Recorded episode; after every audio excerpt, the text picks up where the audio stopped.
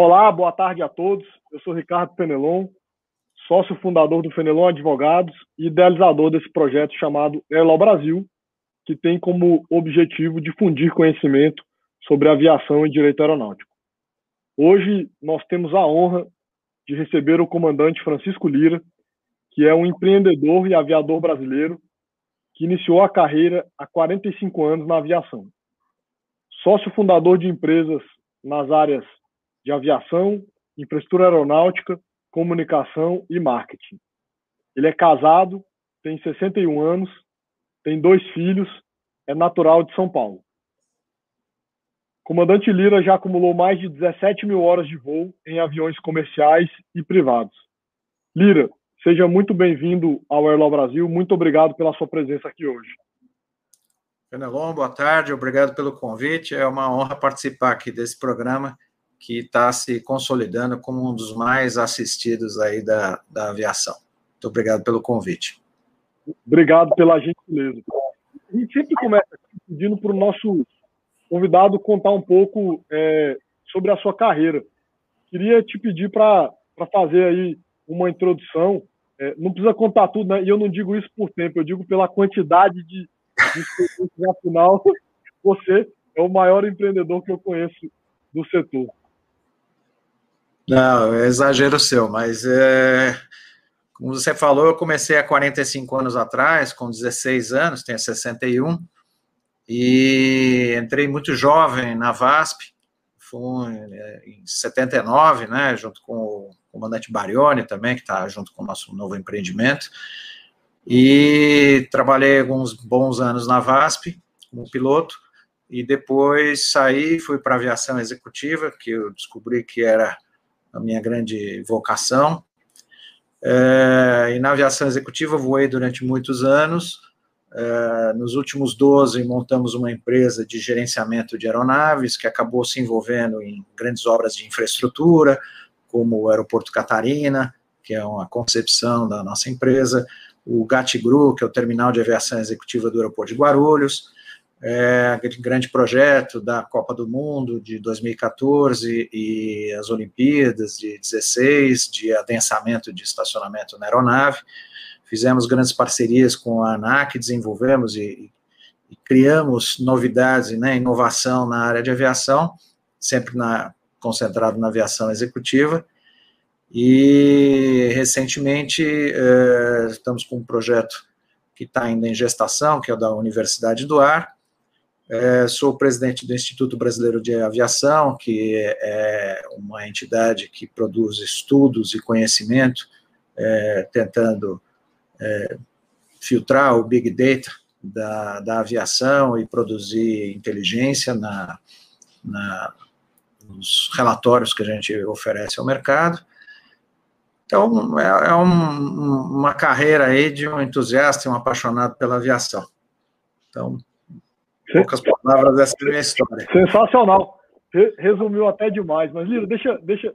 A ideia aqui hoje é um bate-papo super informal, é, até para explicar para as pessoas. Normalmente a gente trata de temas de direito aeronáutico aqui no, no canal, né? Mas esse é um tema de direito aeronáutico por quê? Porque recentemente nós estávamos conversando sobre essa questão da propriedade compartilhada, como isso surgiu nos Estados Unidos, e você me contou uma, uma história sensacional que eu queria te pedir para compartilhar aqui hoje. É, não só a história, mas também como é que você vê essa, essa questão da, da, aeronave, da propriedade compartilhada de aeronaves. Ah, tá bom. Em primeiro lugar, eu não sou advogado, então, como você bem disse, é, eu, eu, não sou muito o perfil desse, desses, é, de, desses eventos que você promove mas curiosamente eu faço parte da Comissão de Direito Aeronáutico da OAB aqui de São Paulo. Então, é, ao longo dos anos, né, e, e, tendo que tratar muitas vezes com aspectos jurídicos e regulatórios, eu acabei me tornando daqueles famosos rábulas, né, que o entusiasmado pelo direito, mas não sou advogado, longe disso. É, em relação ao que você perguntou, ah, eu vejo com muita empolgação o fato de que é, a Autoridade Brasileira de Regulação, a ANAC, está encaminhando o, a regulamentação da propriedade compartilhada no Brasil. Essa propriedade compartilhada já existe nos Estados Unidos e na Europa e na Ásia há muitos anos. Nos Estados Unidos, eu creio que quase 50 anos. E é, tem muito a ver com a inovação e a modernidade, porque, imagine, né, é, nesse mundo de colaborativo que nós vivemos, né, você ter uma aeronave compartilhada com outros proprietários é, traz um benefício enorme de você é, poder se servir do, do, da aeronave sem ter é, o custo integral para arcar, especialmente porque um, um, operador privado, né, uma empresa, uma corporação, não usa o mês inteiro, né, ela tem muitas horas ociosas. Então, a propriedade compartilhada explora melhor essa ociosidade e, enquanto isso, reduz significativamente o custo. No Brasil, por falta da, da regulação, é, muita gente se preocupa com a responsabilidade civil e criminal de você ter uma aeronave partilhada com outros sócios, de repente um dos seus sócios faz alguma coisa errada e você pode acabar se tornando é, corresponsável daquela, daquela atitude que, de alguma forma, é, foi contrária à regulação ou à legislação. Então, é, a regulação do, do, propriedade compartilhada no Brasil, eu acho que vai atender é, a, esse, a esse anseio, né, de dar mais segurança jurídica para quem quer ter é, uma aeronave nesse regime. É, uma das coisas que eu comentei com o Fenelon algumas semanas atrás é que os Estados Unidos também é, debateram muito sobre essa regulação da propriedade compartilhada e é, se formam, como sempre, diversos grupos de interesse que são a favor e contra uma determinada mudança na regulação. No caso norte-americano, os fabricantes, né, que normalmente a gente se refere a eles pela sigla de OEM, né, eles, é, num primeiro momento, enxergaram a propriedade compartilhada como uma grande ameaça, porque o raciocínio é, puxa vida, se eu vendo hoje uma aeronave para cada um indivíduo, e eu passar a partir de a, a vender uma aeronave para oito cotistas, então há um grande risco de minhas vendas caírem oito vezes, né? Esse foi o primeiro desse do, do grupo de fabricantes.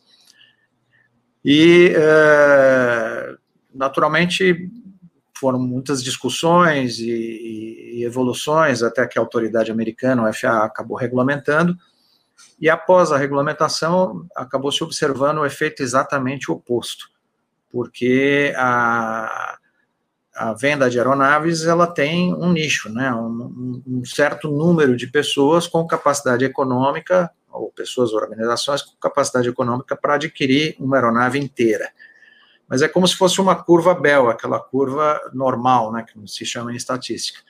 Então, capacidade para comprar um, uma aeronave inteira existe somente no topo da curva Bell.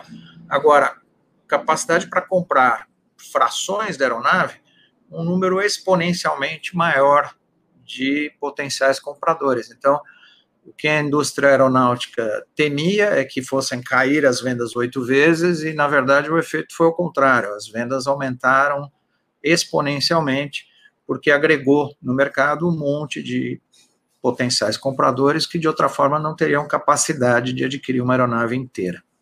Então, esse foi assim um, um primeiro grupo de interesses que temeu a propriedade compartilhada e acabou se beneficiando, na verdade, do, desse nova modalidade de operação.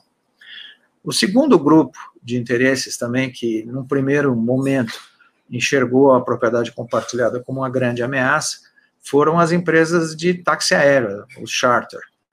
Eles, é, numa primeira interpretação, pensaram, puxa vida, o comprador de uma propriedade é, compartilhada, que é um cidadão que vai voar aí entre 50 e 70 horas por ano, é exatamente o meu público. É, como eu vinha dizendo, a grande preocupação da, das empresas de táxi aéreo, do segmento de táxi aéreo, foi porque eles imaginaram que o proprietário de uma cota, de um, propriedade compartilhada, um fracionado, uma média de utilização de 50 a 70 horas por ano, que é muito similar à, à média de utilização de um usuário típico de táxi aéreo.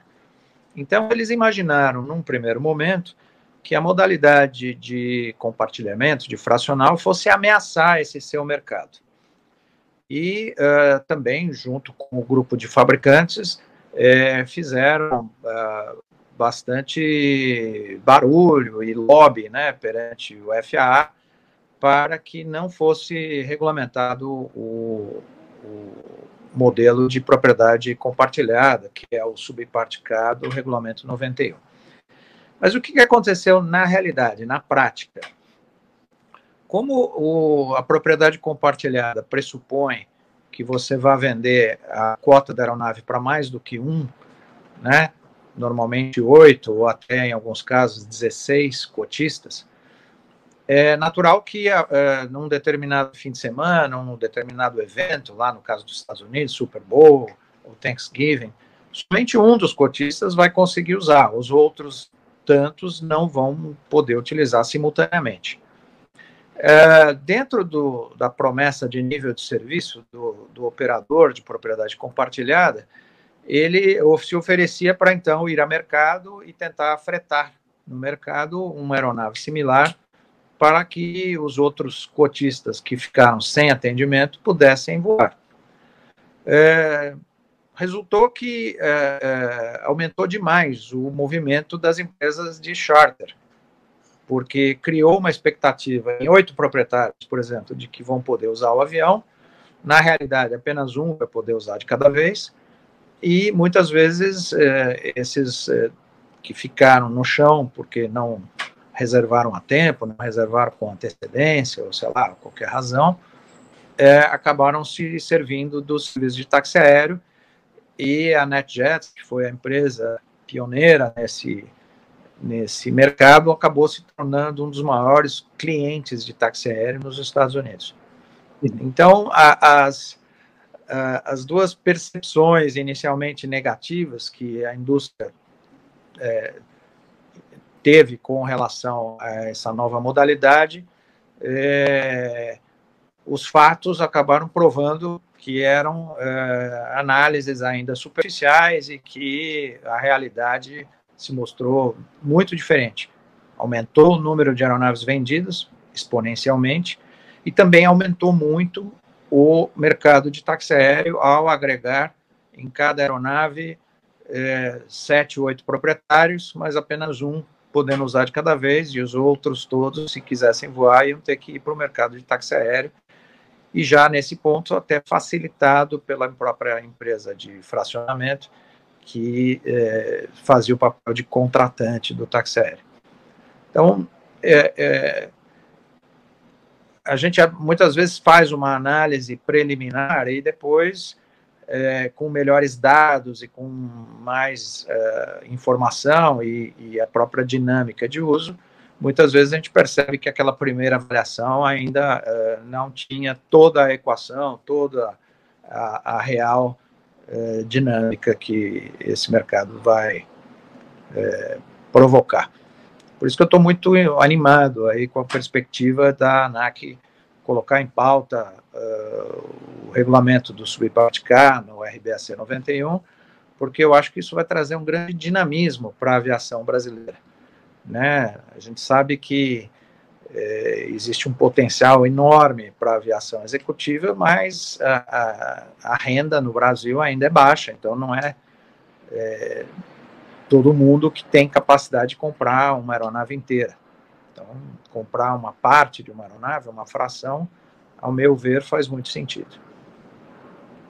Sim, com certeza. O que é curioso dessa história, Lira, é que é, já aqui no Brasil, como os fabricantes já viram esse processo acontecendo nos Estados Unidos, pelo menos eu que estou participando desse processo nos últimos anos, não vi fabricante nenhum ser contra, pelo, pelo contrário. Então já estão pegando aí uma certa carona. E assim, sinceramente, tudo que eu vi nos últimos anos no setor aéreo, que ele com, começa a discussão pelo foco de restringir a concorrência, sempre acontece o oposto. Para dar um exemplo que não tem muito a ver, mas ah, não vamos desregular a tarifa. Desregulou, é, aumentou a concorrência. Ah, é, as companhias aéreas brasileiras vão quebrar quando liberar a tarifa internacional. Aconteceu o oposto. Então, assim, é, o que eu percebo é deixa o mercado se desenvolver. E, e uma pergunta que eu queria te fazer, assim, dando uma estudada também no que aconteceu nos Estados Unidos, a impressão que eu tive lá é que a FAA não olhou pelo ângulo do negócio, e sim da operação. O negócio já existiu, ele já tinha se desenvolvido, e aí a gente falou, opa, peraí, essa operação está acontecendo, será que ela está segura? Que, quais parâmetros que eu tenho que garantir? Não foi uma discussão econômica, apesar dessas resistências, foi uma discussão de segurança operacional. Olha, isso aqui já acontece. Eu vou enquadrar onde? Vai ser dentro do, de uma norma de táxi aéreo, vai ser dentro de uma norma de, vamos chamar assim, aviação privada. Estou enganado ou, minha percepção está tá correta nesse sentido? Sim, acho que tá, foi direto ao ponto. Né? A grande preocupação do FAA, e se você também olhar na, na, na, na lei de criação da ANAC, né, qual é o primeiro propósito da ANAC ou de qualquer é, é, agência regulatória? É promover a segurança. Né? E isso está na, na regra de criação da ANAC, está no FAA. Promover a segurança é a missão mais importante. É, o que, que, se observou também nos Estados Unidos? Que essas empresas de propriedade compartilhada é, elevaram muito o nível de segurança operacional é, da aviação é, privada, né? porque elas são uma subparte da, da operação privada, né? Elas não são charter. É, cada proprietário voa na sua aeronave, portanto, em essência, é uma operação de aviação privada. Só que a, a operação de aviação privada ela é muito heterogênea. Nós temos uh, na aviação geral é, aeronaves de todos os tipos, de todos os modelos, operando em todos os tipos de ambiente, desde a pista de fazenda onde não há tráfego aéreo, onde não há grande regulação, é, ou, na verdade, fiscalização, querendo melhor me expressar, até a aviação geral de alta complexidade, que opera nos mesmos aeroportos que a aviação comercial e assim por diante. O que, que essas empresas de, de gestão compartilhada contribuíram? Elas elevaram radicalmente os níveis de segurança operacional nos Estados Unidos. Tanto que a NetJets, que hoje em dia é uma empresa com mais de 700 aviões, ela é maior do que muita empresa aérea eh, nacional nos Estados Unidos. Mas ela também atingiu índices de segurança operacional melhores do que as melhores empresas aéreas comerciais. É, baseado, obviamente, em ter que fazer é, processos de gestão, de treinamento, de é, é os SOPs, né, os Standard Operating Procedures, e uh, eles conseguiram uh, pegar um, um, segmento que é caracterizado pela inconstância das rotas, né, em, em, ao contrário de um voo comercial, em que uh, aquelas tripulações repetem muitas vezes as mesmas rotas, existe muito conhecimento sobre as características dos aeroportos, da rota, quanto combustível tem que levar. Na aviação geral, a, a inconstância é a regra. Você vai cada dia para um lugar é, e para centenas de aeroportos, onde muitas vezes o nível de informação sobre as, a qualidade e a segurança do aeroporto não estão tão é, disseminadas. Então, eles é, lá nos Estados Unidos e na Europa estabeleceram protocolos muito rígidos de segurança operacional e o resultado logo se mostrou, né, se tornou aparente. É, os índices de segurança operacional da operação privada operada por empresas de gerenciamento fracionado são muito superiores a qualquer outro tipo de aviação. Eu, durante muitos anos, eu fui do Standards Board do ISBAL. O ISBAL é um código de boas práticas elaborado pelo IBAC, que é o International Business Aviation Council, que ele é sediado, inclusive, dentro do prédio da OACI em Montreal. Qual o propósito do IBAC? É criar boas práticas é, e defender os interesses da aviação geral no mundo. E eu, quando fui presidente da ABAG, e até mesmo antes de ser presidente, quando eu era diretor, eu fui é, nomeado para participar do Standards Board do SBAL. Então, o que, que se propunha o SBAL? Era ser a espécie do IOSA, né, da, da, da, do Código de Boas Práticas para aumentar a segurança da aviação. Uma das coisas que o BAC promove é a compilação de dados de acidentes e estatísticas e publica todos os anos esses dados no site do IBAC, eles estão disponíveis. E o que, que a gente observa? Que dentro da aviação geral, é, a, a incidência de incidentes e acidentes ela é muito diversa. Ela é muito grande na operação de pequenas aeronaves com pilotos pouco experientes e ela vai melhorando a, a partir do momento que você evolui para aeronaves executivas de grande porte que voam internacional em, em aeroportos de maior complexidade. Só que de todos esses segmentos, né, desde o que a gente chama de corporate aviation, que são as aeronaves operadas por grandes empresas, corporações, que usam o avião executivo como uma ferramenta de trabalho, até aquele avião do fazendeiro, a heterogeneidade na, na, no, no, no índice de risco e acidentes é muito grande. Só que a aviação fracional, ela se destaca completamente fora da curva, num ambiente de segurança muito mais elevado de qualquer tipo de aviação geral. E muito próximo, em alguns casos até maior, do que da aviação comercial. Então, é, é uma evidência né, que esse modelo de gestão é, acabou incorporando as melhores práticas e de cultura organizacional, de treinamento, de análise de risco, de sistema de gestão de segurança operacional é, iguais ou melhores do que as melhores empresas aéreas. Então, é, é, é uma evidência que esse modelo de negócios contribuiu para a missão profícua do regulador, que é assegurar a, a, a segurança das operações. Eu, pessoalmente, acredito que esse modelo tem muito potencial no Brasil, né? É só lembrarmos que nós já temos hoje uma das maiores frotas do mundo, não necessariamente nas empresas é, de táxi aéreo, etc., mas na aviação geral nós temos uma das maiores frotas. Então o Brasil é um país que tem muito potencial para esse mercado. É, eu queria só é, lembrar para as pessoas que esse tema é muito importante ponto de vista do direito aeronáutico, do direito regulatório. É, na semana passada, no dia 26 de janeiro de 2021, esse tema voltou à, pauta da ANAC na reitoria. O relator pediu mais 30 dias de prazo. Então, assim, há uma expectativa de que, depois de é, uma longa discussão na agência, o assunto venha a ser aprovado aí nas próximas semanas.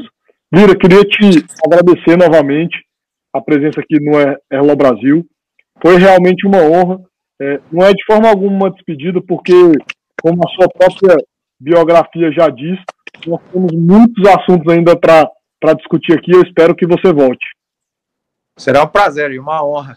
Foi uma pena que hoje a nossa internet está tão instável, mas nesses tempos de Covid, o que mais a gente tem visto é que é, realmente a gente tem que se adaptar, né? E uh, até as variações de internet são, hoje em dia, entraram no nosso convívio. Mas foi um prazer e uma honra estar aqui discutindo esse assunto e certamente vamos ter outros assuntos aí na pauta, nas pautas futuras. Obrigado pelo convite. Eu, eu que agradeço a presença mais uma vez e, e fica tranquilo que é, a, as nossas conexões realmente nos traíram hoje, mas é, nós estamos lançando aí na próxima semana todo o conteúdo em podcast, então quem não quiser ver travando, pode só ouvir. tá certo. Um grande abraço, uma boa semana, muito obrigado. Obrigado, um grande abraço. Tchau, tchau.